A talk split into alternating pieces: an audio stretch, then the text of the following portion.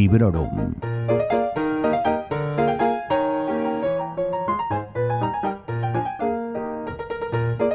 Hola, esto es Librorum, yo soy Vanessa y os doy la bienvenida a un nuevo episodio del podcast en el que os traigo la reseña de uno de los libros que más he paseado arriba y abajo hasta que por fin me puse a leerlo.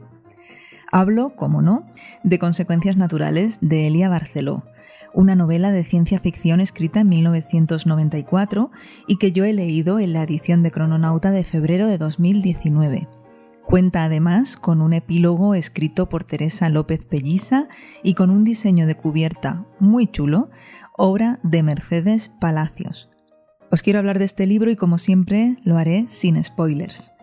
En sus 275 páginas, epílogo incluido, trata principalmente sobre feminismo y roles de género, sobre maternidad y sobre la importancia del lenguaje, y lo hace en un escenario futurista en el que los humanos ya han establecido contacto con otros pueblos de otros mundos.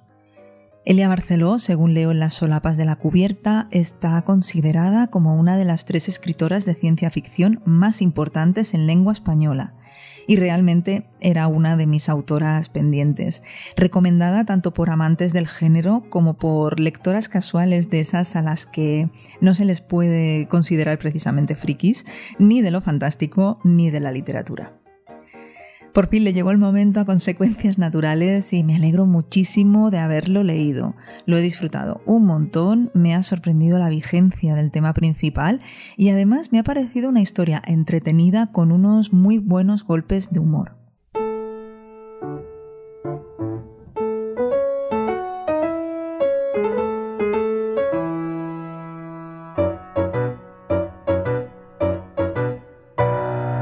Nos situamos en la Victoria, la estación espacial terrestre más alejada del planeta madre, muchos años en el futuro, más o menos en el siglo XXIII.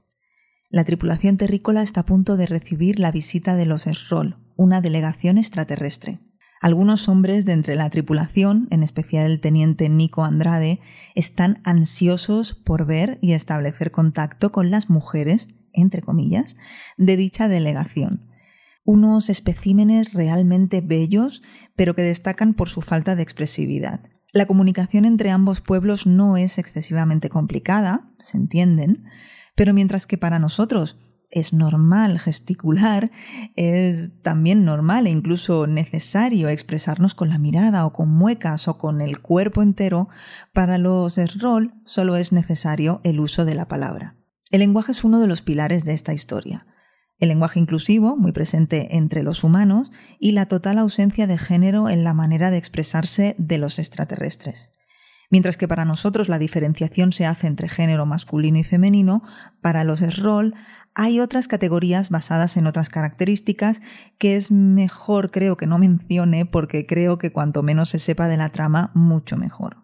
A ver, yo reconozco que yo sabía de qué iba esto y no sé por qué lo sabía, no recuerdo quién me lo explicó o dónde lo escuché, pero sabía perfectamente qué le iba a suceder al personaje principal.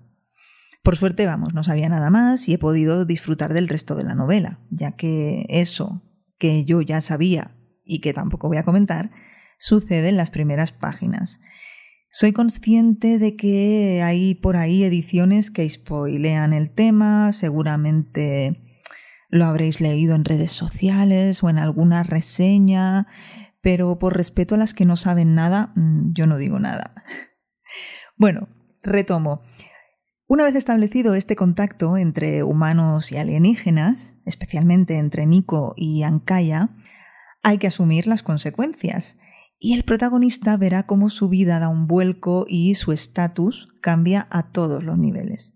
Y después está Charlie Fonseca, que es una capitana asignada para acompañar al teniente Andrade en el Via Crucis que acaba de empezar.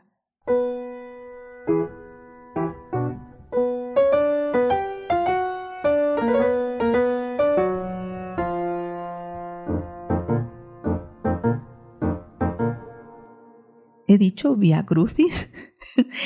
a veces es que me sorprendo yo misma.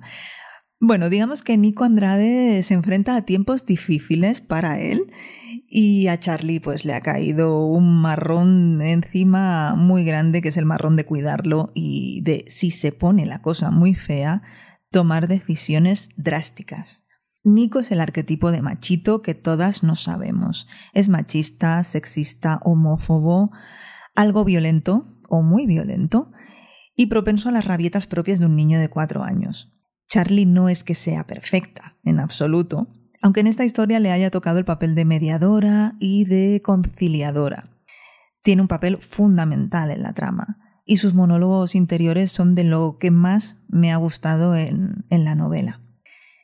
Me llamó la atención que tanto Nico como Charlie sean nombres bastante neutros y que en consonancia con lo que sucede, es la mujer la superior al mando y la que ha de cuidar del hombre. Las reflexiones de Charlie, ya os digo, merecen un punto y aparte y merecen ser leídas con especial cariño. Eh, no sé, a mí es que personalmente me ha parecido un personaje excepcional. A primera vista, entre los humanos se usa el lenguaje inclusivo, hay igualdad entre géneros, las mujeres ostentan altos rangos, pero poco a poco nos vamos dando cuenta de que en lo más profundo, en el fondo de las conversaciones, de la conciencia, el machismo sigue vigente. Se tocan otros temas en la novela tan delicados como el aborto, las consecuencias de la maternidad, el sexo con o sin protección, el sexo consentido, la violencia sexual y hasta el karma, o dilo como te guste más. La crítica que se hace al patriarcado desde esta obra es clarísima y no solo se hace con argumentos, inteligencia y muchos ejemplos e hipótesis, sino que además se hace de manera humorística y esto le da un giro inesperado, un toque especial, al menos para mí, ya que estaba leyendo sobre cosas muy serias y lo estaba haciendo en algunos momentos con una sonrisa en la cara. Destaco en especial la rapidez y la agudeza de los diálogos. Elia Barceló tiene un estilo muy ágil, muy accesible, y esto no es nada malo, creedme, sino todo lo contrario. Y de verdad que es un libro que se lee como nada, no solo porque es relativamente breve, sino por esta manera de narrar que tiene la autora. También os quiero avisar de que en la novela hay una escena de violación que puede removeros por dentro. La autora no es que se recree en ello y si lo hace os aseguro que es porque es útil para la trama, no es algo gratuito, como bien podréis imaginar. Así que si podéis tolerarlo, mm, yo os digo que es algo que luego da lugar a conversaciones, a reflexiones y a cuestiones clave para el desenlace de, de esta historia.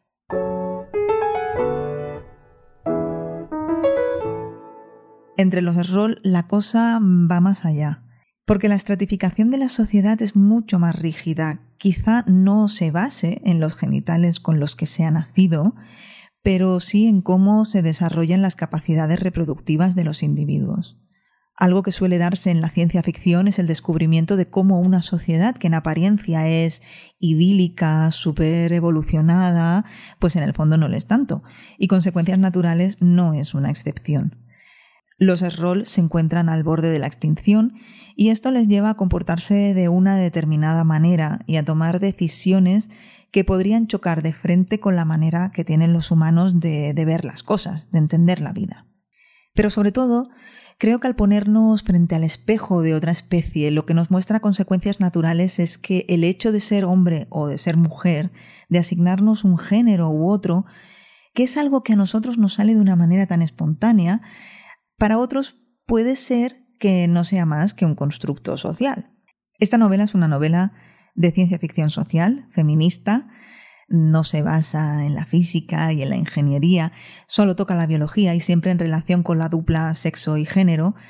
Se basa en aspectos sociológicos y antropológicos pues, para hablar del constructo social del género y aunque se escribió hace 27 años y en algunas cosas puede que se note, en otras sigue realmente vigente.